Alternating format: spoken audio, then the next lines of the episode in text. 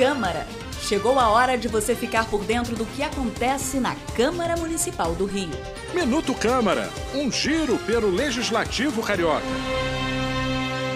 A Rua Lino Teixeira, situada no bairro do Jacaré, pode ser considerada polo gastronômico.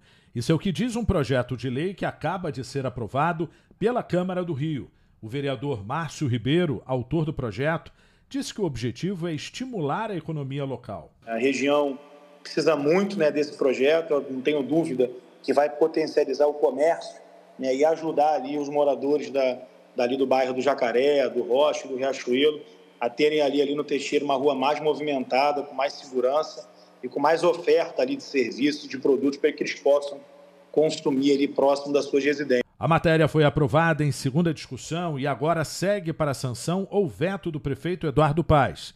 Eu sou Sérgio Costa e este é o Minuto Câmara.